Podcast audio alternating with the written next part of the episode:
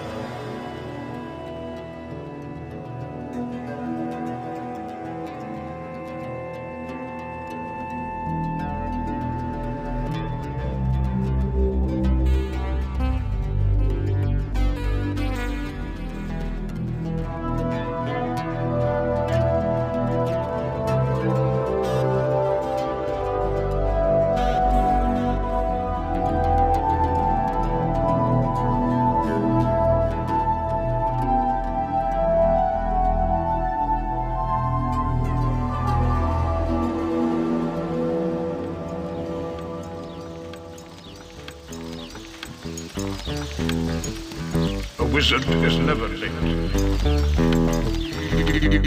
He, he arrives precisely when he means to.